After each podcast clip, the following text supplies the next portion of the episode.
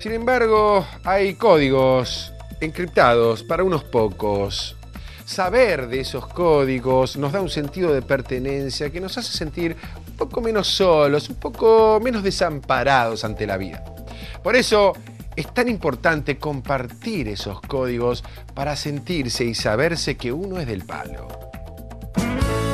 Hasta ahora, siempre venías buscando esas frases que te hacían sentir que solo con algunos pocos compartías un código. Eduardo, subí la radio, yo enciendo un petardo. Está hablando del faso. Está hablando del faso. Esto va a tardar un toque hasta que me baje una idea divertida para abrir este programa. Yo estoy Bien. para que vengan los tostados ya. Vos haces el como que hiciste el bajón antes de la sustancia, ¿no? No, pero a mí me gusta bajonear dos, tres veces. Ah, sos, Soy un- de sos esos. un angurriento. sos un angurriento. Bueno, escúchame, Nicolás. eh, este es un capítulo muy importante. Estás tomando agua. Estoy tomando agua, tengo Eh, sed. Me secó la garganta también. Bueno, Estaba y con fuerte. todo lo que hiciste recién. Perdón. Bueno, escúchame, tenemos un programa muy importante. ¿Por? Era el que toda la gente estaba esperando. Nuestra audiencia internacional. ¿Hoy hablamos de la falopa? No, no sabía. Bueno, ese es el que desearías vos, pero como todavía falta para eso, para, para esas blancas, nos faltaba una droga que... ¿Y qué faltaba? ¿Puede Sí. ser droga algo que es tan... Bueno, ahí vamos a empezar con algunos prejuicios, ¿no? Que eh, como es natural, Ya querés es, meter es púa más sana, es necesaria. Es que, ¿sabes lo que me pasa con este capítulo? A ver. Hola, bienvenidos. Están escuchando lo de Pero No Da. Hoy, o cuando lo estén escuchando, vamos a hablar del cannabis, de la marihuana. Y es muy fácil hablar de esa droga de una manera positiva. Total. Porque al fin y al cabo, bueno, est- estos prejuicios de que porque algo es natural, entonces está diseñado para nuestro consumo. Y hay que empezar por deconstruir, desmitificar lo bueno y también lo malo. Entonces, lo que vamos a tratar de hacer es acompañarlos a ustedes en un recorrido para entender mejor a lo que está mucho entre nosotros. Porque yo creo que las personas que nos escuchan, la gran mayoría consume marihuana. O sea, es un prejuicio muy abierto lo que estás haciendo, pero lo comparto. Lo Pero, comparto. No, obviamente, porque si estamos nosotros dos hablando, golpeo el, el micrófono, no, no, eh, el micrófono no. Nosotros podemos hablar de la experiencia, de, Sí. desde la, la- la drogadicción. eh, Yo pensé que te estabas fumando un pucho ahí afuera. No entiendo por qué se ríe, ya empezamos. no, pará, dejé de fumar y empecé a correr. ¿Lo podemos decir? Hablemos un poco de nosotros. Lo dijimos. Eh, Es verdad. Empecé a correr. Mejor manera de dejar de fumar, empezar a correr porque es o una o la otra. Es verdad. Directamente. Pero lo que quería decir es que no estamos solos. No estamos Por primera solos. vez en este programa tenemos, primero que estamos en Radio La Otra. Ahora sí, a quien le mandamos un saludo. Eh, hermoso el recibimiento que hemos tenido, pero tenemos a un columnista invitado, que es un especialista en cultura canábica, que vamos a estar hablando un poco de eso, para quienes no lo saben. Ramiro Ruffini, un aplauso Por favor. cerrado. No, Casi. es Muy, muy, muy buenos días, buenas tardes, buenas noches, amigos. ¿Cómo Lo que andan? sea. Lo que sea. Bueno, bienvenido, Rami. Adelantanos algo de lo que nos vas a estar compartiendo, porque recién hablamos. Uf, eh, si hablamos de materia canábica, tenemos un mundo enorme para explorar. Quizás me parece que va bien por donde empezaban que mm, todo es un poco más color de rosas cuando hablamos del cannabis, sobre todo si venimos escuchando los episodios anteriores de este podcast, donde siempre lo negativo ocupa un lugar importante. Sí. eh, em, o o las contraindicaciones, Claro, digamos, ocupan un lugar importante. Me parece que cuando hablamos de cannabis eh, todo apunta hacia otro lugar y eh, también sí me parece que si hablamos de cannabis nos tenemos que meter bastante en lo que tiene que ver con lo judicial, también Sí. con las leyes que nos rigen hoy en día, porque estamos ahí a un pasito, me parece, eh, con la discusión muy álgida de cannabis legal o cannabis ilegal, y en todo el mundo se está discutiendo y está cambiando eso, entonces también me parece que eh, un poco en distinción con otras sustancias, cuando hablamos de cannabis tenemos que meternos un poquito más en ese mundo también que eh, tiene un montón para, para explorarse. Sí, este, este año, eh, 2020, por si 2020. lo escuchan el año que viene, eh, se está discutiendo mucho sobre el cannabis en el, en el Congreso, ¿no? ¿Qué- Así es. ¿Cómo, va- ¿Cómo vamos a legislar? ¿Qué vamos a tomar de ejemplo? Bueno, también de forma virtual nos va a estar acompañando a la distancia Fer Soriano, Sí. eh, escritor de marihuana, el libro un poco del que también vamos a hablar hoy, eh, y un periodista especializado, ¿no? Si alguien sabe del tema, es Fer. periodismo canábico, bueno, como THC, la revista, por ejemplo. Así es. Cosas que también abarca el libro. Y nos va a estar actualizando sobre, bueno, qué es lo que podemos esperar de la, de la legislación, si es tan buena como suena, si nos ilusionamos con el autocultivo o no. Eh, así que vamos a tener todo eso. Pero antes de seguir vendiendo, sí, la marihuana es el porro, pero no es nada más eso. Es una planta enorme. Es una Nicolás, planta enorme. Te lo pido. Es una de las drogas, a ver, es la única droga que no tiene registro de muertes por sobredosis. Ah, Eso, eso es un dato, dato. muy importante que hay que tener en cuenta. Pero para no aburrirlos, sí, para no agobiarlos con tanto dato duro. Nico, vos nunca ¿Y me aburrís. ¿No? No, no. Ay, qué tierno. Qué tierno. Vos lo decís porque pero- estás re loca, me parece. No, bueno, esas son cosas que uno dice cuando no sabe. Ay, bueno. ¿Qué decir? Yo me sonrojo. Pero para, no quiero hablar tanto. Porque estoy cansado, estoy medio loco y ahora llegan los tostados. Así que, escuchamos un poquito. Dale. ¿Qué es la marihuana? ¿Por qué no hablamos de drogas con argumentos científicos? ¿Por qué no usamos a la ciencia para comparar, por ejemplo, cuánto mal hace la marihuana, pero en relación a otras drogas? Digo, dado que en nuestra cultura la ciencia es un parámetro de verdad, usémoslo para algo productivo. Spoiler alert. Para hablar de cualquier droga debemos partir de una base. Su utilización conlleva un daño para uno y para terceros. Pero empecemos por el principio. ¿Qué es el cannabis? El cannabis es una planta psicoactiva de Asia que ha sido ingerida y fumada durante milenios por gran parte de la humanidad. En la actualidad es consumida por entre 120 y 220 millones de consumidores, algo así como toda la población de Brasil. La planta contiene un compuesto activo llamado THC, cuyos principales efectos recaen en la activación de receptores cannabinoides en nuestro cerebro. Pero, ¿qué hace el THC? Cuando el THC llega a nuestro organismo genera somnolencia, confusión, sedación, cambios en la percepción, en el tiempo, en el humor y en la conciencia. Si bien existe una probabilidad muy baja de generar sobredosis, es muy fácil lograr efectos colaterales indeseables. ¿Es una droga adictiva? Para responder a esta pregunta vayamos a las estadísticas y comparemos su dependencia con respecto a otras drogas. Para el año 1999, el 46% de la población de Estados Unidos había consumido en algún momento de su vida marihuana, un valor muy alto, pero muy por debajo de porcentajes como el alcohol con el 92% o el tabaco con el 76%. De esos consumidores de marihuana, solo el 9% tuvo síntomas de dependencia, valores muy bajos comparados con otras drogas legales, tanto como el alcohol y el tabaco. Pero ustedes podrán argumentar, ¿qué tiene que ver el porcentaje de adicción si lo importante es el daño que me puede generar? Vayamos a los resultados científicos y comparemos.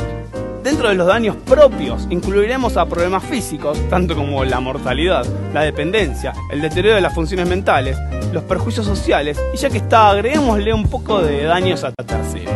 Algo así como las lesiones físicas que le puedo generar, las psicológicas, los perjuicios sociales y económicos, los problemas familiares y hacia la comunidad. Miremos los resultados. En el tope de los daños propios y ajenos está la droga más aceptada del mundo, el alcohol, con un 72% de daño al usuario y un 47% de daño hacia el resto. Luego del alcohol tenemos a las tres de las llamadas drogas duras, la heroína, el crack y la cocaína, con valores muy altos por debajo del alcohol. Detrás de la cocaína, adivinen quién está, el tabaco, con un 26% de daño a sí mismo y un 10% al resto. Luego vienen las anfetaminas y ahí en el octavo puesto, muy pero muy relegado, aparece la marihuana, con un perjuicio propio del 20% y un 9% de ajeno. Bueno, ahí teníamos un eh, como un informe, una presentación, lo pueden buscar en YouTube, era Fabricio Ballarini, Así un es. neurocientífico, eh, que de alguna manera baja a tierra tanto lo, lo, lo positivo, lo negativo, o más que nada lo realista sobre esta planta. Un poquito del origen eh, es raro, ¿no? Escuchar que es una planta, primero, milenaria y que viene de Asia, ¿sí? Sí, sí. Eh, un dato de color, que lo, tuvimos en Stories, nosotros dos lo trabajamos en redes, Sí. pero por ahí el que lo escucha no nos quiere seguir en redes, es que en Vietnam, por ejemplo, sacrilegio, en arroba una vera por ahí, encuentran todo el contenido Y extra. Arroba el rey Nicky. Por favor, ¿Quién si no? ¿quién si no? Es una planta que en Vietnam, por ejemplo, crece de manera salvaje, natural. Y se la dan de comer a los cerditos, que deben tener unas Uy. unas es- partuzas es- ahí. Eh, ¿Qué desperdicio? Qué o sea, no quiero ser especista, pero qué desperdicio, Qué capaz. desperdicio. No, sé si le sacarán jugo. Pero bueno, deben estar re locos los chanchitos por ahí. Eh, Mira, es muy, es muy difícil poder rastrear el origen, eh, el, el primer origen de esta planta, porque es claro, se cultivó por todos lados y se, se diseminó. Es en el, en el libro sobre las drogas del gato y la caja, justamente hacen esto de. Che, bueno, es muy difícil saber de dónde vino originalmente, pero se cree que ¿Cómo estamos con el micrófono? pegarle el micrófono no es muy bueno para los sonidos. Eh, se cree que fue en lo que ahora sería Mongolia y Siberia que, Por ahí que andaba. ahí crece. Por ahí andaba. Bueno, para hablar de la marihuana tenemos que hablar de dos componentes principales, ¿sí? Sí. Tiene muchos más. Pero lo que nos vamos a centrar nosotros es en el CBD y el THC. Que uno cuando lo escucha por ahí, THC lo asocia más a la revista, tiene como más bagaje y el CBD está un poco más oculto. Sí. Eh, como decíamos, tiene más de 100 cannabinoides. Bueno, yo le pego a las cosas también. 104. 104. Ay, que me encanta que sepas ese Un dato. nerd que me acuerdo. Qué lindo. eran 104. Eh, pero estos son lo- los que laburan, digamos, de manera principal. Sí. aunque son opuestos, laburan en conjunto y, no sé, así rápido al pasar, te digo que condicionan la forma en la que trabaja nuestro, nuestro cuerpo. Sí. ¿Con cuál quieres arrancar? Bueno, arranquemos con el tranquilo Vamos con el y tranqui. subestimado CBD. Bueno, actúa sobre unos receptores específicos que, si querés los nombro, pero tienen un nombre tan complejo me dan paja. que a mí me dan paja. Perdón, Rama, no sé. No te quiero aburrir. No, no, para nada. no Aparte aburrís, los va a pronunciar como el culo. Claro, yo no- este que tengo problemas. Eh, bueno, no es para nada psicoactivo. Sí. Y lo que. A ver, efectos que nos produce, por ejemplo, reduce la ansiedad, ¿sí? Que nos causa el THC. Cuando laburan en conjunto, este es, por ejemplo, si tenemos más dosis de CBD, puede reducir el tema de la ansiedad que nos genera el THC, que es el componente psicoactivo Claro. de la marihuana. Claro, el CBD no, no, no tiene un componente psicoactivo Para o nada. es muy, muy leve como para compararlo con el THC. Otra de las características que tiene es que está asociado con el desvelo. Viste Sí. que hay, eh, hay flores, tipo de flores, genéticas de flores, Sí. que te ayudan a dormir, que te dan hambre y demás. Y hay otras que te despiertan, que te hacen pensar, reflexionar. Bueno, Sí. esto depende de la cantidad de CBD y THC que tengan mezclado. Mientras más de uno, menos del otro. Y así va a ser el pegue. Em, la ecuación, digamos, es bastante simple. Mientras menos CBD tenga lo que está fumando y más THC, más son las probabilidades de preguntarte dónde está el fuego que vos tenés en la mano, por ejemplo. Estás medio tarado. Estás medio tarado. Pero tiene un uso medicinal. Y aquí es donde más me interesa hablar sobre el CBD. Sí. Eh, se distingue de nuestro querido THC por principalmente no ser psicoactivo. Tiene propiedades que son antiinflamatorias, lo podemos encontrar en cremas, por ejemplo, Sí. eh, y se utiliza mucho en afecciones como la artritis o el reumatismo. Es recomendado para este tipo de afecciones. A su vez tiene un efecto anticonvulsivo y reduce los espasmos musculares, musculares, perdón, que Sí. es lo que quizás más está promoviendo esto de la legalización del cannabis. Motivo por el cual es recomendado en personas que tienen epilepsia refractaria. Acá, discúlpame si me pongo un poco romántica, Por pero favor. eh, esta planta tiene potencial para cambiarle la vida a la gente y no me refiero a el porro que te fumas cuando salís del laburo porque Total. estás estresado. O sea, es realmente. Hay un, hay un capítulo entero del, del libro Marihuana de, de Soriano donde habla de, del dolor y cómo el dolor se apodera de la, de la vida de una persona y le, le cambia la personalidad, o sea, le, le- le apaga, le apaga la vida y que con el cannabis eso se puede revertir. Eso si no es salud pública, ¿qué, qué mierda es la salud pública? Rama, por favor. Sí, y quizás es lo que más estamos viendo en estos años, me parece, a partir de la lucha de un montón de organizaciones que están dedicándose al cannabis medicinal, como Sí. no solo le cambia la vida a quienes se transforman en usuarios y usuarias del cannabis en forma medicinal, que Sí. Eh, le- les bajan todos los tipos de síntomas y patologías que, que tienen en sus vidas, sino que también le transforma la vida a todas sus familias y todos quienes están alrededor de esas personas que básicamente dejan de sufrir, ¿no? Sí. Me encanta, me encanta porque eh, trabajaron sobre lo que yo quería que se queden con el CBD. Porque era, es, es esa la parte interesante de la marihuana. Por más que nos encante su uso eh, Recreativo. recreativo. Que es, terapéutico, Sí. porque combatir el estrés. Hay una corriente muy grande que se ha crecido mucho en estos últimos años que eh, ha dejado de, de hablar del consumo recreativo, del uso recreativo, sino Claro. que eh, ha puesto todo en una misma bolsa como terapéutico. Sí. Eh, de hecho, hay un montón de gente y de hecho, la mayoría, si, si alguna vez tienen la suerte, les recomiendo de participar de alguna charla de Mamá Cultiva. Eh, siempre sus charlas comienzan hablando de esto, ¿no? De que todo el uso terapéutico es terapéutico, que ya el hecho de eh, tener la planta en tu casa y salir a regar, tener ese contacto, ya Sí. es algo terapéutico y que eh, por más que haya personas que usan el cannabis o algún derivado para bajar epilepsias, Sí. también hay gente que lo usa para mm, bajar un poco del ritmo de vida al que estamos acostumbrados en este mundo en el que vivimos y eso también es recontra terapéutico. Bueno, yo me pregunto, eh, el estrés, por ejemplo, cuando se habla de las drogas y, y de, de la parte psicoactiva y de cómo manipula nuestro, nuestro sistema nervioso, hay un montón de variables que modifican eso. O sea, podríamos hablar como un- un- el estrés como una droga tóxica que no la genera algo material, pero la generan contextos. Paréntesis. Paréntesis breve. Bueno, es momento de que hablemos entonces del componente psicoactivo de la marihuana, Sí. que trabaja sobre dos receptores claros, ¿sí? Que, vinculan el placer, el apetito, la memoria y la concentración, y también sensaciones de dolor y la autorregulación de órganos como riñón e hígado. Este es un datito Sí. más biológico que, que relevante. Cuando fumamos algo de que tiene mayor cantidad de THC, Sí. Las probabilidades de lo que hagamos, ¿sí? Pueden ser, van desde eh, tener ganas de comer una hamburguesa, una pizza, Sí. dormir, ver Netflix, o incluso todas al mismo tiempo. Hablemos de si no es terapéutico, ¿no? Recontra. Pero esto, a ver, si bien tienen eh, bastantes aspectos, digamos, favorables y que se pueden usar, como decíamos, Sí. de manera muy positiva en la vida diaria, Sí. también existe eh, un pequeño... eh, a mí no me gusta este rol de, de aguafiestas, incluso porque soy el que, eh, de, los que, de los que se drogan también, pero tiene su parte negativa. Hablemos un poquito de la edad de consumo. Uf. Y para eso quiero preguntarles, ¿cuándo empezaron a fumar marihuana? Bueno, eso es relativo. Mira, yo la probé por primera vez creo que a los 17.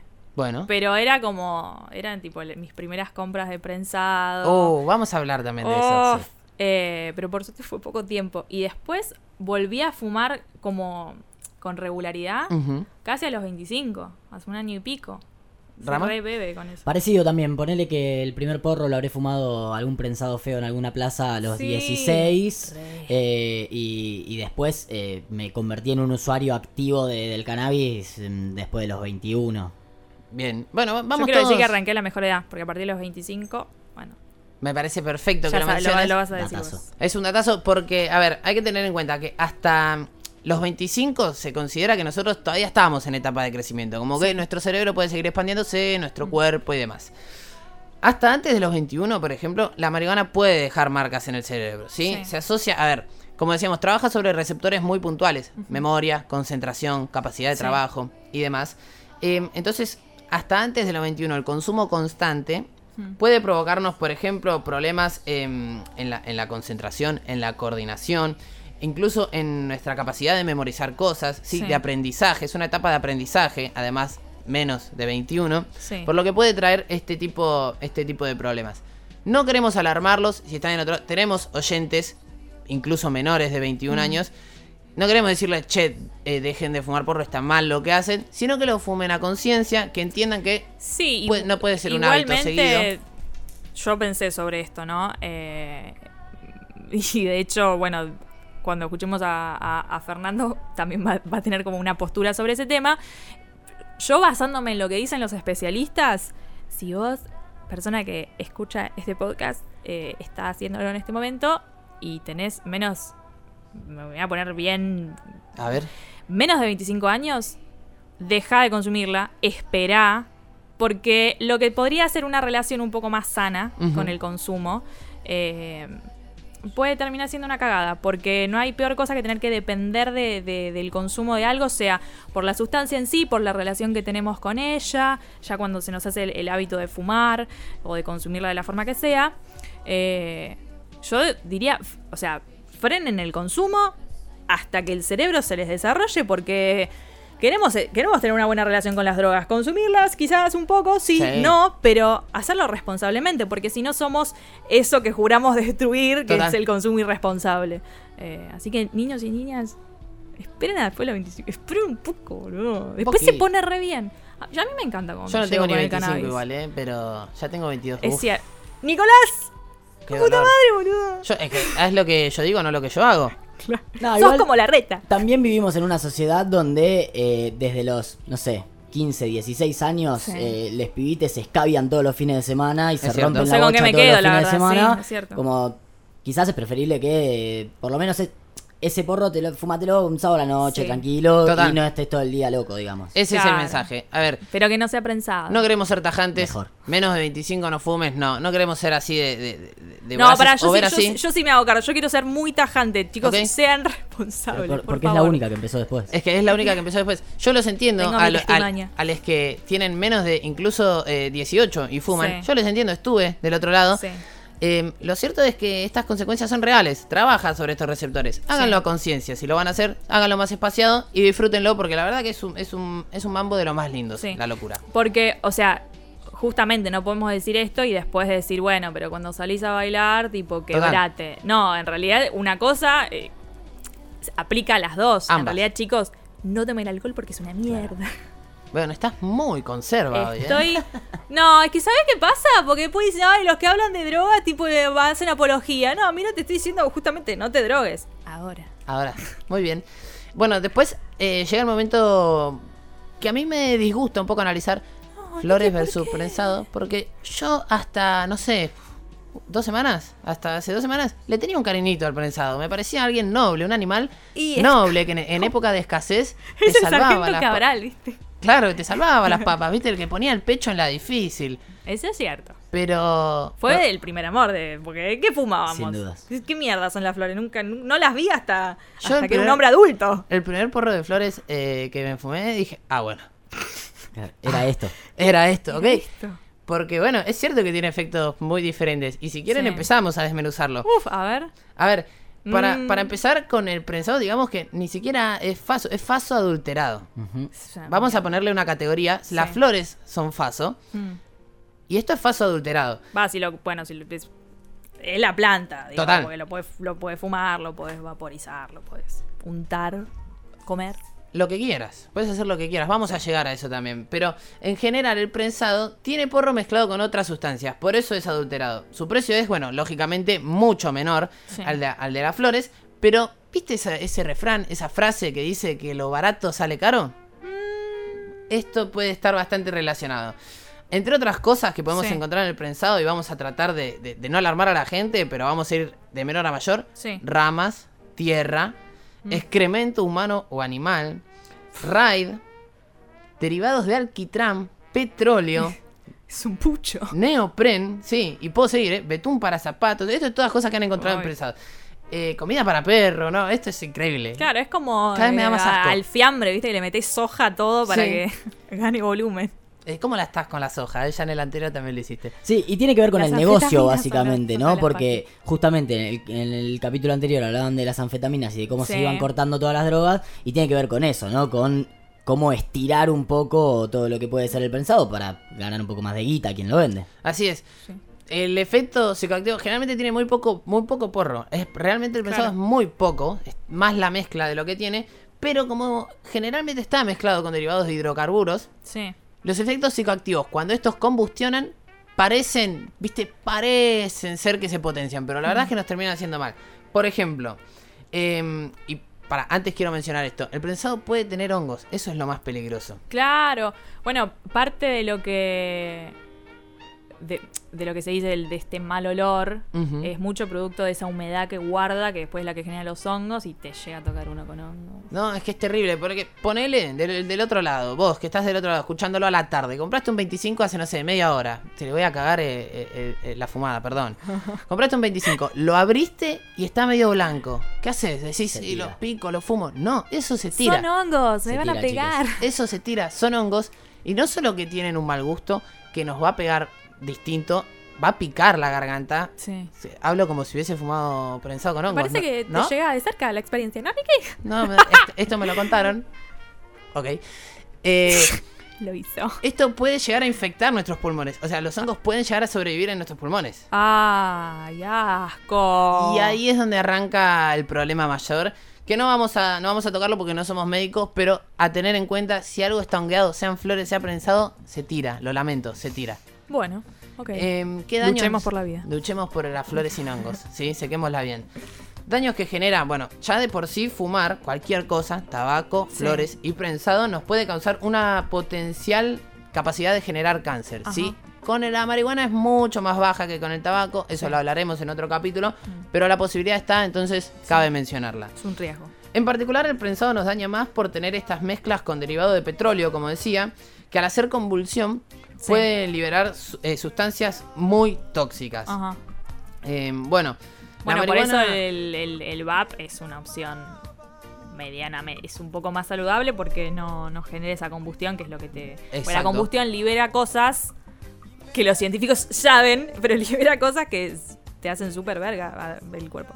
Totalmente. La marihuana no es adictiva, el Sí. prensado tampoco, pero las sustancias que tiene, viste, uno nunca sabe con qué lo mezclaron, puede llegar a ser adictivo, por lo que entra en esta categoría de posible, de posible adicción. Aparte de la, la marihuana, a ver, no es tan adictiva, pero uno puede volverse adicto al hábito, puede volverse adicto a lo que, a lo que busca, a lo que busca encontrar cuando consume marihuana. Sí, y uno de los peligros más eh, fuertes, me parece, de- del prensado eh, es eh, aquella frase que seguramente te suene, que es la marihuana como puerta de entrada a otras Sí. drogas, que Exacto. básicamente tiene que ver con que un día al que vos le compras ese prensado no tenía más prensado y terminás consumiendo otras sustancias que sí son mucho más peligrosas y mucho más adictivas, ¿no? Sí, la- la puerta de entrada a las... A ver, esto hay que tatuárselo. Primero, eh, un cultivador más es un tranza menos. Y lo segundo, la única puerta de entrada a cualquier droga es el tranza. Siempre. Excepto el kiosco, porque el tabaco y eh, el alcohol son drogas y son legales. De venta libre. Eh, para ir cerrando con prensado, bueno, las diferencias de pegue. Sí, esto es más a, a- a modo personal, me lo armé, pero es cierto. Te lo armaste, claro. Uh, qué bien que estamos, ¿no? Está todo picado esto. ¿No? Bueno. Eh, la locura que sentimos con el prensado es un estilo abombamiento, ¿sí? Un- el- Sí. La cabeza como que se siente congestionada y es por la mezcla de cosas, de químicos y demás Sí. que puede llegar a tener nuestro prensado. En cambio, la, la- la locura con flores es un tanto más relajada, más llevadera, incluso mucho más fuerte Sí. y nos puede derivar a lo sumo en la ladera. Ah, bajón, bajón tremendo. Bajón tremendo. sí. Igual es una ilusión. O sea, realmente no tenemos hambre. Es, es una Nos produce, que la droga le hace al cuerpo, sí. pero no, no tenés tanta hambre. Es, un, ba- es, es bajón. Sí, y, y todo es mucho más rico. To- to- demasiado, ¿no? Entonces, más eso, apreciable. A mí me pasa que, siento los sabores mucho más intensos y es como. No tan copado. Es raro. Para mí el, el consejo, así como aconsejamos antes eh, lo de las edades, el consejo es siempre también, Sí. eh, quizás nos vamos a meter en uno de los eh, de, mm, de los factores de riesgo más importantes del cannabis, que es que es ilegal, pero eh, planten en sus casas, viejo. Eh, tengan Sí. una plantita en su casa y eh, ahí van a descubrir eh, realmente la diferencia entre, entre fumar eh, porro de verdad y, y eso que, que- que fumamos todos en algún momento que es el prensado. Tal cual. Bueno, capaz este año eh, Alberto nos lo permite. Vamos, Sería Alberto. copado.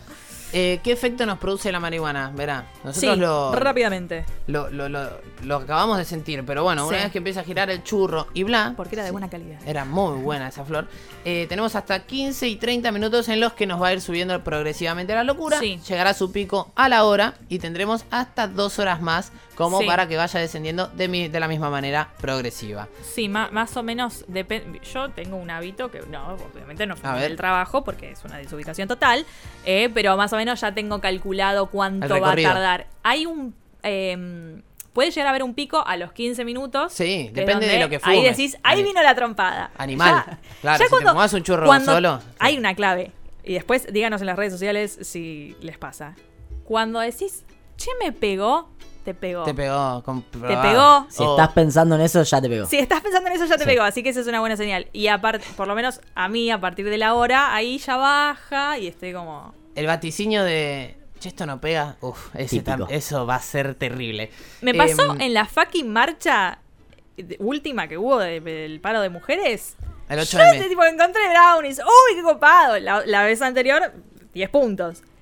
Me cagaron. Te cagaron. Bueno, eso Boludos, pasa muchas veces. me recagaron. No, eso no tenía bra eh, no tenía alfazo ni en pedo. Me das el pie justo, porque yo Sí. iba a hablar de cómo es la otra manera de ingerir marihuana, que es de manera bu- bucal, si se me permite. Sí, comestible. ¿no? Comestible. Eh, vía oral. Vía oral, ahí va, me encantó. Si te comes un brownie, el efecto va a empezar a partir de la hora, hora Sí. y media, ¿sí? Tiene un poco más de retraso, pero es tan intenso el viaje, se aprovechan más las condiciones de la marihuana que puede llegar a durar hasta 6 u 8 horas. Es Sí. bestial. Sí. Ahora, la locura que tenés, si nunca comiste un brownie, no lo hagas en una marcha, por ejemplo, porque vas a estar Para- un poco tarambala. la primera vez que probé brownies, que fue hace poco, fue en el pañuelazo. No vayan a las marchas de aborto porque se drogan todos. No, mentira.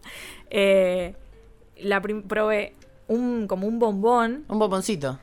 Un niquito, te Y comiste. yo estaba tipo, pero la pasé muy bien. Me encontré con mucha gente. Es que es la- el mejor de los casos. mal. Yo no quiero que a nadie le agarre la pálida nada más. nada No, más. pero lo que tiene, lo- lo- el otro día lo hablaba con una amiga que vive en Estados Unidos y me contó que, no me acuerdo en qué estado estaba, pero en uno en el que está súper legalizado. Illinois, Eh, Washington. y ella no lo fuma eh, porque se hace verga la garganta, no sé qué. Pero Lo lo, come. come. y dice como que es mucho más amable el, Me encanta, el, ¿eh? el pegue. Como que es más tardío y puede llegar a ser un poco más intenso, pero vas entrando de a poco. El, lo fumás, que es la forma más rápida, es un cachetazo. Es un, sí, es un sopapo. Y saca un poco todo eso que mencionaba recién Nico negativo de, Sí. de la fumata, ¿no? Es cierto. Claro, sí. Eso y vaporizar son de las mejores cosas. Hmm. Le preguntamos a la gente en redes para qué usa el faso Sí. y nos dijeron estas cosas, a ver. A ver, escuchemos. Hola chicos, Al cannabis lo uso en mi vida cotidiana principalmente por dos motivos. Yo el cannabis lo uso Uno laboral, yo soy productor musical, creo que me ayuda o facilita lo que es la creatividad. para bajar tensiones, para bajar el estrés. El segundo motivo, porque me encanta cómo siento las sensaciones al 2000. el sexo. Creo que ayuda mucho a, a la estimulación. para aflojar con la carga o el estrés. Consumo marihuana porque de manera personal me ayuda a aliviar los síntomas ansiosos y depresivos que tengo. el faso me viene re bien cuando me estoy comiendo la cabeza por algún tema. Cuando me di cuenta de que me funcionaba de esa forma, acompañé mis medicamentos psiquiátricos con un porro una vez cada tanto. Lo uso para reflexionar y pensar. Yo uso el faso para, para relajarme.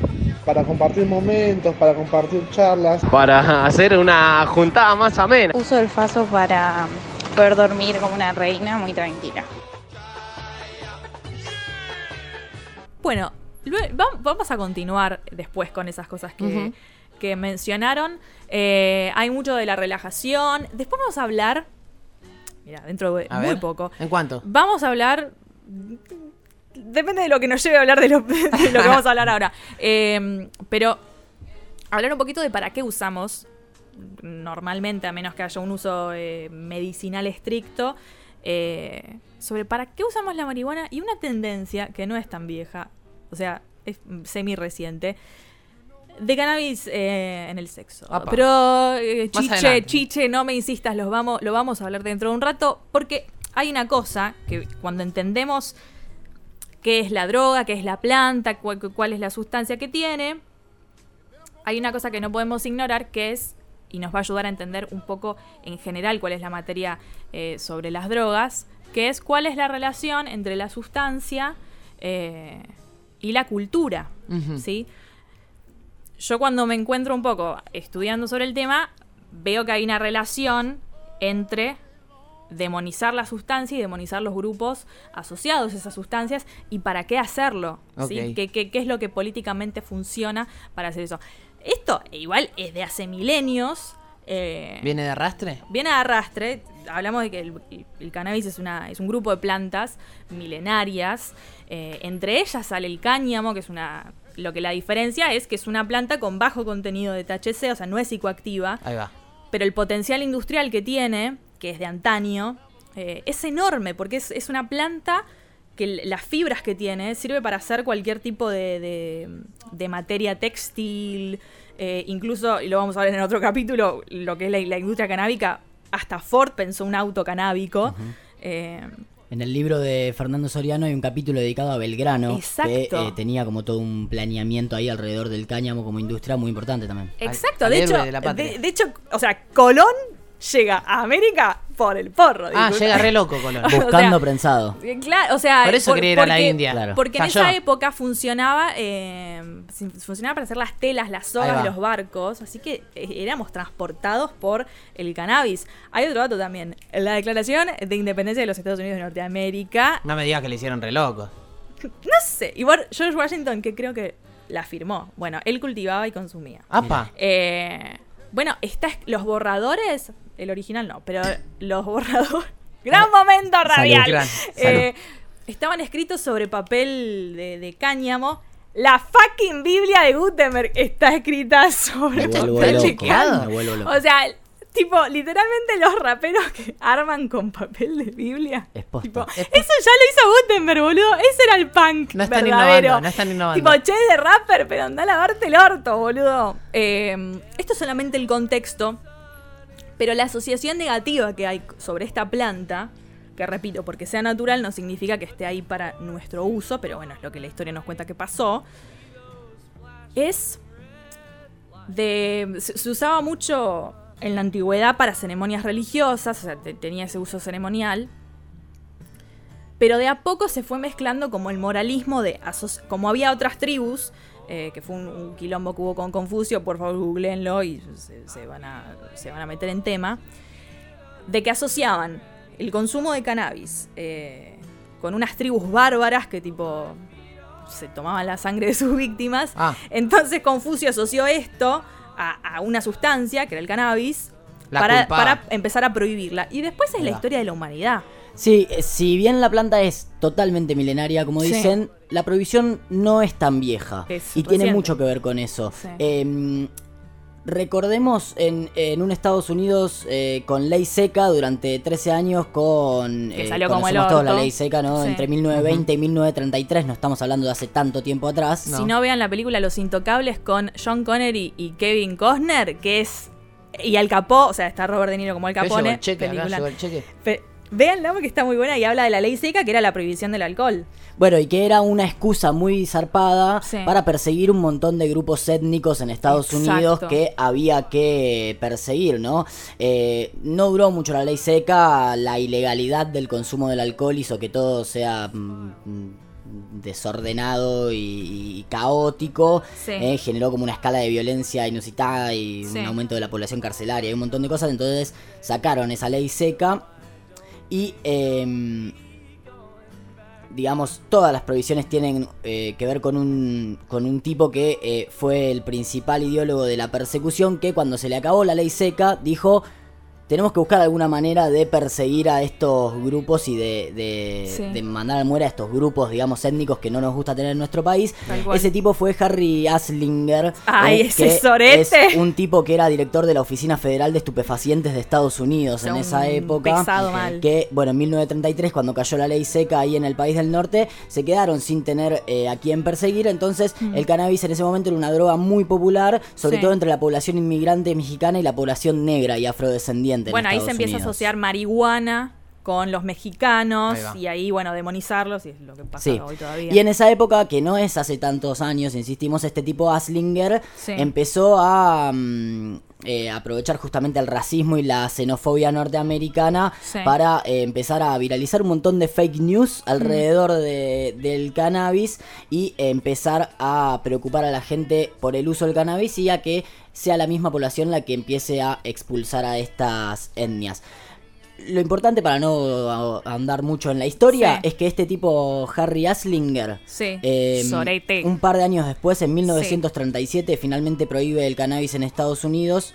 Eh, durante un montón de años persiguió afrodescendientes que fumaban porro. Un dato interesante es que eh, quienes sufrieron mucho estas persecuciones fueron eh, un, un par de grupos reconocidísimos de artistas del mundo del jazz, un mundo en el que se le entraba bastante Sí. fuerte al churro y, eran negros la mayoría, entonces Sí. fueron bastante perseguidos. En 1948, Mm. como mm, contexto de guerra, ¿no? Quilombo, Estados Unidos como gran vencedor del mundo, Aslinger eh, se, se hizo encargado de estupefacientes de la ONU. Sí, ¿no? tranqui. Eh, y desde ahí promovió este mismo sistema de Sí. control de tráfico de algunas drogas a nivel mundial, ¿no? Ujú. Este mismo eh, eh, moralidad y esta xenofobia que él promovía en Estados Unidos la promovió a nivel mundial a través de la ONU y ahí en este punto aparece un orgullo argentino que es Pablo Osvaldo Wolf que es Oh. un médico de nuestro país, funcionario de la Organización Mundial de la Salud, que se convirtió en la mano derecha de Aslinger y uno de los principales aliados de la prohibición del Un porro forro del a nivel mundial. ¿eh? Estamos hablando de no hace tantos años, Sí. una cuestión moral y xenófoba que hizo que hoy el porro esté prohibido en casi todo el mundo.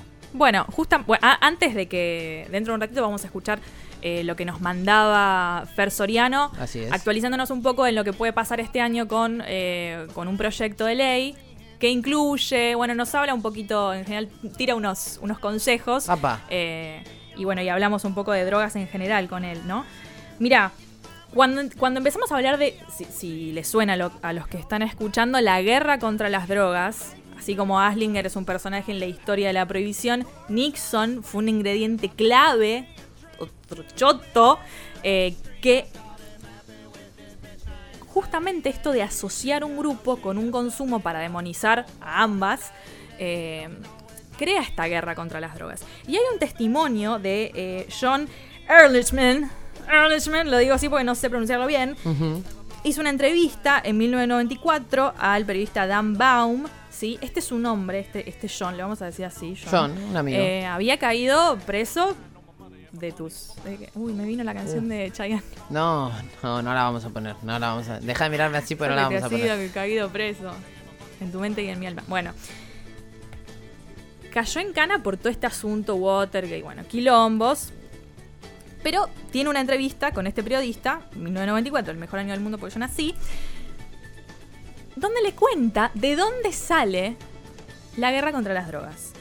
Entonces, básicamente lo que dice es, ¿vos querés que yo te cuente qué, pasó? A ver si me entendés. La campaña de Nixon de 1968 y la Casa Blanca de Nixon tendían dos enemigos, la izquierda antiguerra y los negros. Esto era en 1968, más o menos para, para que nos pongamos en contexto.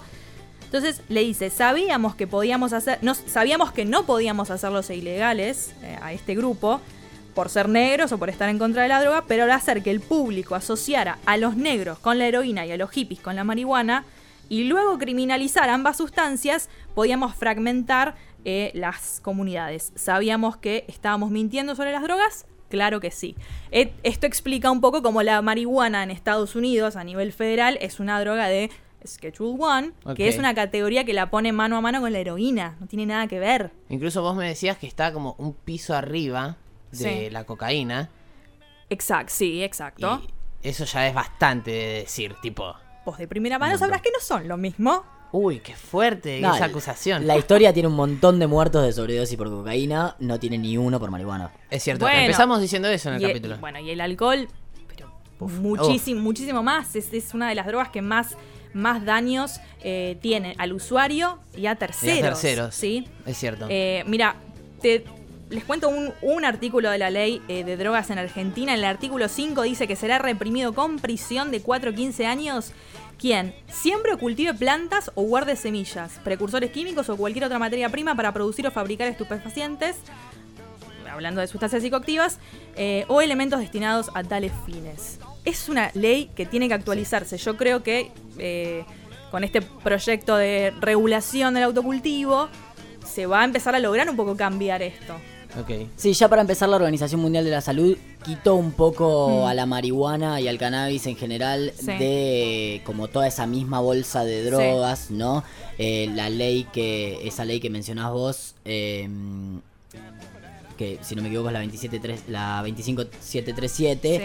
que eh, pone a la marihuana en una misma bolsa con un montón de drogas, entonces eh, vender o tener en tu casa un- una planta es Sí. lo mismo que eh, el que vende cocaína en, en- en la calle, digamos, y- Claro. y, y vive de eso.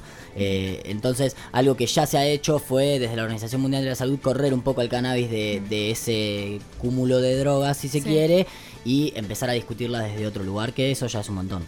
Bueno, ahora vamos a escuchar eh, un, un spot de que más o menos resume un poco esto de Mamá Cultiva, porque hay muchas mujeres, siempre como la, recordando la, pata de género, ¿no? Hay un montón de mujeres detrás de la búsqueda de llevar a la política, a la legislación, al cannabis, porque mejora la vida de las personas. Eh, y esto es un poco lo que ellas nos cuentan que busquen, porque hasta el día de hoy están criminalizadas por cultivar. Mamá Cultiva Argentina nació cuando un grupo de mujeres madres nos encontramos en el dolor. Juntas decidimos empoderarnos en la salud de nuestros hijos e hijas y brindarles la calidad de vida que la medicina hegemónica no pudo darles. Encontramos en la planta de cannabis el alivio para nuestros hijos e hijas y en el autocultivo la autonomía de sus tratamientos, mientras la medicina, por desconocimiento o miedo, nos cerraba las puertas. Gracias a la lucha que todas las agrupaciones dimos en el Congreso, Argentina es uno de los 36 países que en los últimos años han regulado el uso de cannabis medicinal. En el mes de marzo del 2017 logramos la aprobación en nuestro país de la Ley 27350 de investigación médica y científica del uso medicinal de la planta de cannabis y sus derivados. Esta ley, que es un logro de la sociedad civil, contempla en su artículo 8 un registro de pacientes y familiares de pacientes usuarios de cannabis medicinal. Este registro debería proporcionarnos protección a quienes elegimos el autocultivo para no ser tratadas como delincuentes. Sin embargo, a varios meses de su reglamentación, seguimos criminalizadas, sin derecho a acceder a esta terapia. Necesitamos que la ley se aplique respetando su espíritu. Nuestro dolor no puede esperar y la ciencia nos avala. La planta de cannabis es una realidad en nuestras vidas y una respuesta al dolor y al sufrimiento que padecen miles de personas en nuestro país. Necesitamos que dejen de perseguirnos por cultivarla. Necesitamos imperiosamente que se aplique la ley respetando su espíritu. Somos mujeres, madres, hijas, amigas, hermanas, que vamos a seguir luchando por mejorar la calidad de vida de nuestros seres queridos. No somos narcotraficantes. Le pedimos a la comunidad y al Estado que nos acompañen, porque mi salud es mi derecho. Porque tu salud es tu derecho.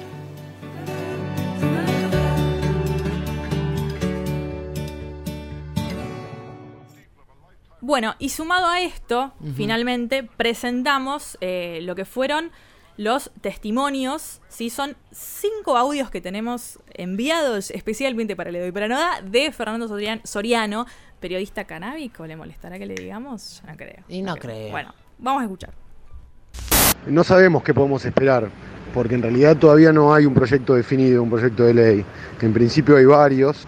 Entiendo que pueden llegar a ser tres proyectos de ley a presentarse en el Congreso, pero eso no está definido, así que no sabemos cuáles van a, a ser los contenidos de esos proyectos. Lo más probable es que esperemos que se descriminalice o se despenalice de mínima la tenencia para consumo, el autocultivo y también es posible que exista una regulación eh, en este sentido. Regulación de la tenencia, regulación del cultivo y vamos a ver, no creo que se regule el mercado ni que se permita el mercado. O sea, es probable, si es que algo pasa, se regule la tenencia para consumo, pero que todavía quede en un gris cómo la gente se hace de la, de la, de la planta. Si cultiva, se va a hacer con su cultivo, pero si no cultiva, va a tener que seguir yendo al, al mercado clandestino. De todos modos, son todas especulaciones. Si este proyecto de ley eh, prospera, eh, efectivamente se va a cambiar la ley de drogas, por lo menos algunos de sus articulados. Eh, a mi juicio esa ley de drogas no debería existir tal como está, debería cambiar toda. Y bueno, yendo un poco más a fondo, para mí deberían estar reguladas todas las drogas. Y es la mejor manera de combatir el narcotráfico, pero creo que para eso todavía falta mucho, muchísimo. Quizás no lo veamos nosotros, los cuarentones. Los modelos funcionan son los modelos de Uruguay, de Canadá, del estado de Colorado, de Illinois, de California. Son todos modelos que funcionan, por supuesto. Bueno, ahí él nos contaba eh, un poco de cómo funciona en otros países y de lo que podemos esperar con, con esta, con esta ley. Que es como un panorama no, no tan color de rosa como yo esperaba. Total. Pero bueno, hay que, hay que esperar a ver cómo, cómo se debate. Es un gran Con- primer paso, además. Es un gran primer paso y con, el- con la legalización del aborto pasa algo parecido, como que había mucha ex- ex- expectativa, después se terminó debatiendo de una forma que fue muy injusta. Bueno, finalmente no salió. Este año quizás venga un año verde y vamos a seguir escuchando lo que nos decía Fer Soriano. Disfruté haciendo todo el libro, eh, hubo historias que me conmovieron mucho, como por ejemplo todas las historias medicinales, la historia de la familia Morante, la historia de Gonzalo Gramajo. Eh, aprendí mucho con la de Belgrano y con la, con la historia del cultivo de uso industrial que había en Jauregui eh, en los años 50, 60 y 70. Pero fue todo un gran aprendizaje. La planta enseña permanentemente. Bueno, ahí Fer nos contaba eh, un poquito sobre la experiencia de escribir su libro, que yo pensé que me iba a encontrar con tipo informes de, lo- de los efectos y las causas y la historia de, de la marihuana y en realidad es un libro de historias, de historias que te van, te te van haciendo entender qué es realmente el cannabis. Y son, o sea, son conmovedoras, o sea, te cagas de risa con las copas canábicas, que no sabía que eso existía. eh, Buena onda Y eso, después ¿eh? medio que te largas a llorar con las historias de, de- de- de niños y niñas y, y adultos que les cambió rotundamente su vida. O sea, el- como la esperanza que te da eh, está muy buena. Seguimos escuchando, creo que nos dijo un par de cosas más. ¿Ah, sí? Bueno, yo no soy nadie para dar consejos, no me gusta dar consejos. Creo que eh, hasta los 18 años lo ideal es no consumir, porque el- no lo digo yo, lo dicen los médicos, porque el, organismo todavía está desarrollándose. Hay que consumir con responsabilidad, no hay que manejar cuando se consume. Siempre estamos hablando ahora de mayores de edad. Y a, los padres simplemente les diría que es una planta y que cualquiera puede tomarse una botella de whisky en una previa y intoxicarse con un whisky. Sin embargo, no hay casi ni condena social y la planta lleva 90 años de estigmatización, pero es eso, es una planta, es una planta que tiene componentes químicos que están conectados directamente con el cerebro humano. Es una planta que abre las puertas de la mente, hace a las personas de alguna manera mejores, más reflexivas, más amorosas, eh, más contemplativas más empáticas con el otro. Es una planta que hace más bueno, eh, que hace el mundo más bueno, a diferencia, por ejemplo, del alcohol u otras sustancias que, generan otro tipo de reacciones, más turbias, más oscuras, menos amorosas. Bueno, este era Fer Soriano, que le agradecemos muchísimo por la predisposición que tuvo para hablar con, con nosotros. Eh, y ahí hay tanto para, para papis, mamis y adolescentes. Y usuarios. Claro. Eh, pero bueno, está el gobierno hablando de esto Así y tiene es. mucho para decir. Tiene mucho para decir. Escuchamos un poco lo que dijo Alberto Fernández en su momento antes de asumir como presidente sobre la posible legalización de la marihuana y a Sabina Fedrick que tiene una visión bastante abierta sobre la legalización pero de todas las drogas. Escuchemos. Lo que ha habido es en estos años eh, una adhesión al- a la ley de estupefacientes que ha hecho que muchas provincias desfederalizaran ¿no? la, la- la persecución de los eh, tenedores y consumidores. Eso incrementó la población carcelaria en la mayor parte de las provincias que adhirieron a, a esa desfederalización. Entonces, yo creo que lo que hay que hacer es tener criterios claros entre el poder, entre el Ministerio de Justicia y el Ministerio de Seguridad acerca de que, qué vamos a considerar tenencia para consumo y qué vamos a considerar tenencia para tráfico de drogas. Eso es clave y hay que hacerlo relativamente pronto porque en esa, en esa disparidad, en esa zona de ambigüedad, la policía actúa, actúa con su discrecionalidad y el freno termina siendo el Poder Judicial pero con un costo enorme. aquello que decía Friedman cuando planteaba despenalicemos la droga porque así terminamos con un mercado negro, eh, tal vez eso sea un paso. Está claro que podría darse con drogas muy blandas, tal vez la marihuana, pero no con drogas duras.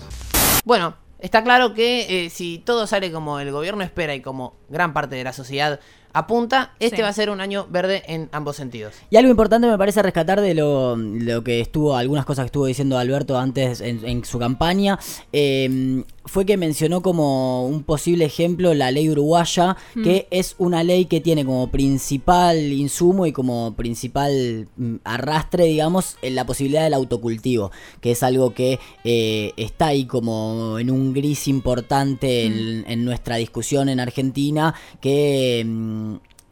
eh, quizás también para poner un poco en, en- en contexto, puede haber personas que dicen, pero nosotros ya tenemos una ley de cannabis medicinal que se sancionó hace un par de años, pero esa ley eh, a priori estaba buenísima, era una ley que habilitaba un montón de cosas y, y daba un montón de derechos a las personas. Sí. Después se fue acotando con el, con el proceso de esa ley y con, y con su puesta en marcha Sí. y terminó siendo solo para poder importar aceites de cannabis hechos eh, la mayoría en Canadá o en Chile a precios dolarizados carísimos y solo para casos de epilepsia refractaria, dejando afuera casi el 80% de los usuarios y usuarias de cannabis medicinal. Entonces, la idea de todas las organizaciones y lo que decía un poco Fer Soriano también es volver a discutir esa ley, poder integrar a un montón de personas que se quedaron afuera y poder discutir de una vez por todas que no haya que comprar el aceite hecho en el exterior en Claro. dólares carísimo ni que haya que presionar a las obras sociales para que lo traigan, sino que cada uno, cada una pueda investigar y eh, plantar en su casa. Sí, tal cual. Bueno, vamos a esperar que nos depara este año. Tenemos nuestras esperanzas de que para la próxima siembra ya sea legal y permitido y aceptado.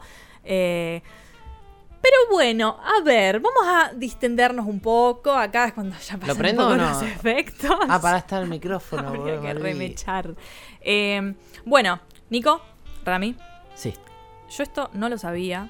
Yo le pedí ayuda a la gente que nos escucha. eh, A ver. Y les pregunté, bueno, ¿para qué lo usan? Porque me parece que hay muchos usos del cannabis, más allá del medicinal y bla. Y bueno, me respondieron mucho para relajarme, para dormir.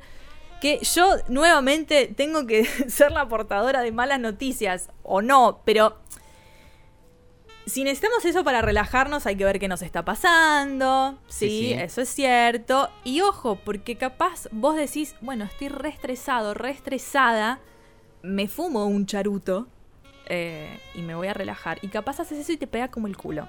¿Entendés? Entonces, si te pega como el culo, no hay nada malo en vos. Es que Puede simplemente puede pasar eh, y a veces se cree que, bueno, tengo ansiedad, entonces fumo porro y se me va a ir, o, lo- o lo como, o me lo meto en el orto.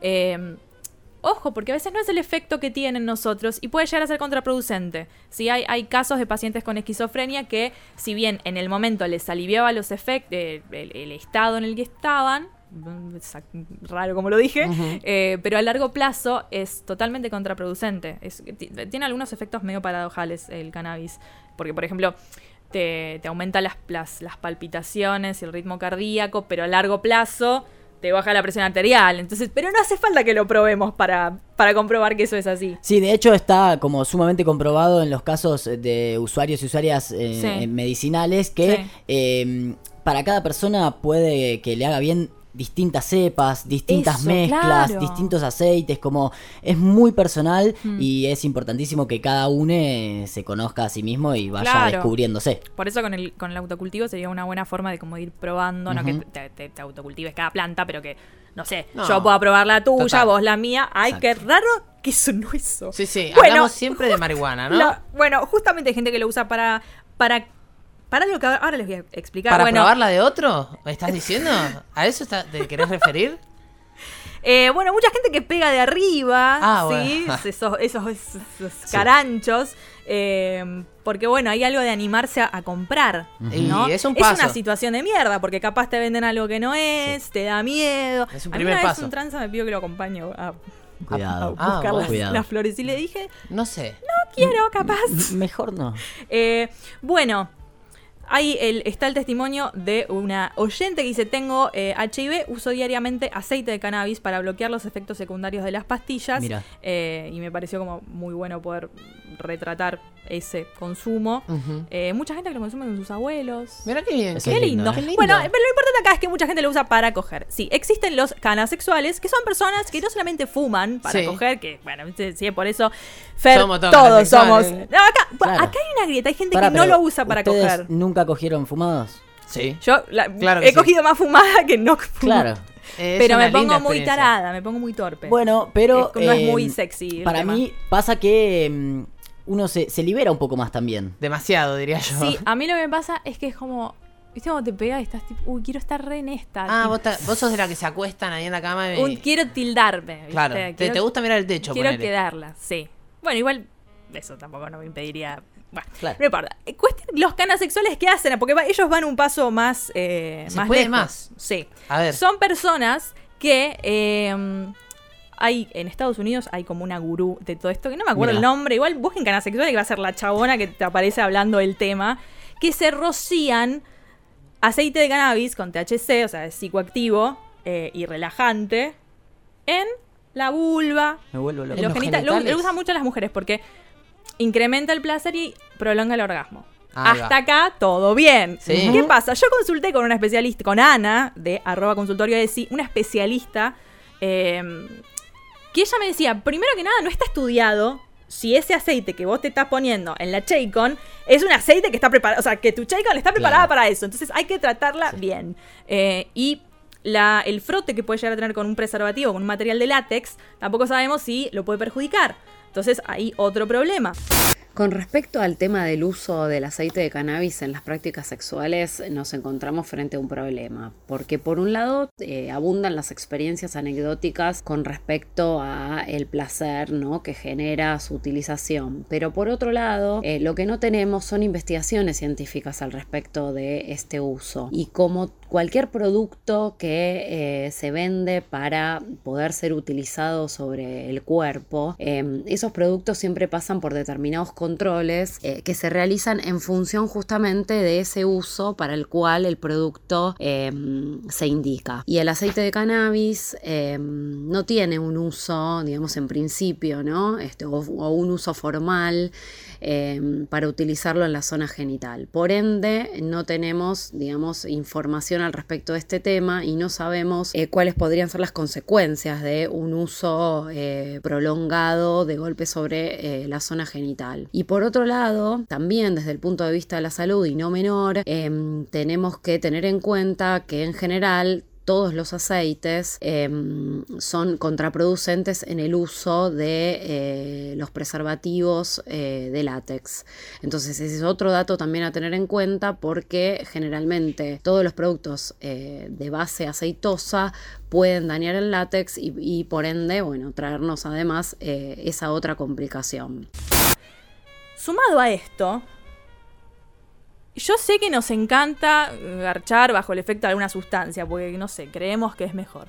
Em, pero hay una realidad. Tu sistema nervioso central está comprometido. Entonces, si generalmente te cuesta usar protección, cuanto más si estás medio con todas las desinhibiciones y toda la calentura encima. Entonces, nuevamente, me tengo que poner la gorra, pero Yo cuando te digo que estás muy conserva, no estás es, muy no es- conserva. realmente no es, no, No, te no es juro lo que no, mejor, no chicos. más de fumar, a menos loco. que estén, que estén garchando con alguien de confianza en el que, bueno, pueden confiar. Pero si estás con un desconocido, una desconocida, tenés que estar sobrio, pa. Hay que tener cuidado. Papi. Encima que hay tanto loco que se saca el preservativo en pleno No, eso plena es ceremonia del sexo. eso es un desubicado. Tipo, pero, no. pero eso eh, está mal sacando las Eso está sustancias. mal. Claro. Sacando Sobrio, sustancias. pero Claro. imagínate si vos estás medio y en no pedo. seamos forro. Claro. Usemos forro, no seamos forro. No seamos forro. Exactamente. Eh, Por bueno, favor. consultamos con más especialistas, así que acá tenemos las palabras de todos ellos. Toma. Los lubricantes a base de aceite no están recomendados con el uso de preservativos, los que sean, los que tengan látex, ¿no? Eh, no están recomendados. Siempre se recomiendan los que son a base de agua. Así que ya del vamos, eh, usar aceite de cannabis en contacto con, con campo de látex o preservativo para pene ya, ya suena raro. Digamos, de movida estaría contraindicado ya solamente por el material de uso, ¿no? Eh, eso por un lado. Y después por el otro, en relación al aceite de cannabis, habría que ver cuál es el- el- la puerta de entrada del- del aceite de cannabis. Digamos, no, no porque algo sea bueno eh, significa que, que lo puedo lo- que puede ingresar a mi cuerpo por cualquier vía de entrada. Me explico, digo, el ibuprofeno me hace muy bien, un comprimido, una cápsula de ibuprofeno cuando lo tomo vía oral, pero si a mí me duele la rodilla, yo no puedo agarrar un comprimido de ibuprofeno y raspármelo en la rodilla pensando que va a entrar por ahí y me va a hacer bien a la rodilla. Digo, digo hay, hay, hay productos y fármacos y drogas que tienen una vía de entrada específica y, y- y esa es la vía de entrada por la cual eh, logran su efecto. Bueno, ahí teníamos a Sol Ferreira, bueno, arroba Sol de Espinada, no pueden no conocerla, especialista en salud sexual. Se nos fue el programa. Se nos fue el programa. Yo, antes de que vayamos despidiéndonos, de que vos vayas sacando una seda y demás, muchos de nuestros usuarios, los Sí. voy a quemar, los prendo fuego, ¿sí? Sí. Me, me preguntaron sobre eh, el nevado. Háganse cargo todo lo que nos están escuchando. Me preguntaron mucho sobre el Esa nevado. chanchada. Pa- Partamos de la base de que es tirar merca y faso al Claro, tacho. el nevado es un porro con eh, nieve arriba. Así es, O sea, bueno, es verdad. me Cocaína. olvido. Me olvido, me olvido que mi mamá escucha el podcast A también. que le gusta Mariano Yudica. El nevado. No. A Montaner también. El Qué nevado fuerte. es faso y merca, así espolvoreada, digamos, así Claro. rápido. Un, un azúcar impalpable. Un azúcar impalpable. Lo cierto es que primero eh, no se relacionan los efectos. Uno te pone tieso, duro. El otro te deja loco, digamos, sí. Niki, te felicito por ese término científico, boludo. Ah, La por verdad favor. que Yo le hablo a- dejaste todo, ¿eh? Esto es criollo, esto es, criollo. Eh, además, el punto de fusión que tienen es demasiado alto. Con un encendedor no lo vamos a lograr nunca. ¿sí? Claro, Las vos querés hacer no la gran. Whitney Houston, tipo Claro. crack. No, negra, no te va a salir. No es por ahí. Y segundo, a lo sumo, el efecto que vamos a sentir es propio de, de la cocaína. Se nos va a dormir la boca, ¿sí? Porque es anestesia local. O vamos a sentir el amargor, el gusto amargo, porque ni siquiera es cocaína, está cortada. Entonces, no me- Capítulo 4. Gracias. No, no mezclemos, no hagamos boludeces. Si quiere mezclar faso con algo, o sea, Sí. que sea con birra. O con una comidita. También, también. A mí me gusta comer con birra, por eso. Bueno, próximo capítulo, no sé si no sé de qué vamos a hablar. No, No, sé cuándo tengo va a ser. idea. Que nos dejen ahí en las redes, vemos si lo hacemos. Redes sociales y agradecemos a nuestro columnista, el primer, el primer invitado físico que ¿Cómo la tenemos. pasaste? Bien. Muy bien, si quieren vengo todos los días, invítenme. ¡Oh! Me encanta. Bueno, ¿querés hablar de la marca desde tu experiencia personal? No, por, En el próximo. Yo, yo invento que todo el a mundo. todos. Vos acusás a todos y Es la porque verdad que nadie la era probar. Uh, Bueno. Arroba el rey Nicky en todas las. No, en Instagram. Solo en no Instagram, solo en Instagram. En Twitter no me sigan porque hablo tiroteo por Twitter. Sos No, otra no personalidad en Twitter. sí, soy otra, soy es un anónimo, digamos. Sí, es un anónimo. Arroba una vera por ahí en Instagram. No, y sígante. Sí, es que te sigan, Sí. porque tenés contenido muy copado, Nicky. Ay, Sí, sí. gracias. Sí. Eh, bueno, sí, me siguen a mí, por favor. Eh, rogaba por seguidores. Por favor. No, en arroba una vera por ahí porque hago contenido y cuesta Muy bastante y me fumo muchas situaciones para tener lo que tengo. Sí. Y cada tanto logro hablar de esto eh, en Crónica tele, TV. es cierto. Así que el noticiero de los domingos pueden escucharme ahí. Sí. Sí, no, pará, perdón que te interrumpa. Quiero decir que eh, en tu Instagram Sí. eh, no solo que haces contenido, sino que eh, con, con data. Hay poco contenido con data en Instagram. Uno. eh, en ¡Ay, hay bueno! mucha Yo data. sí una- era una persona reina específica. bueno, Rami, ¿dónde te podemos escuchar, seguir y bla?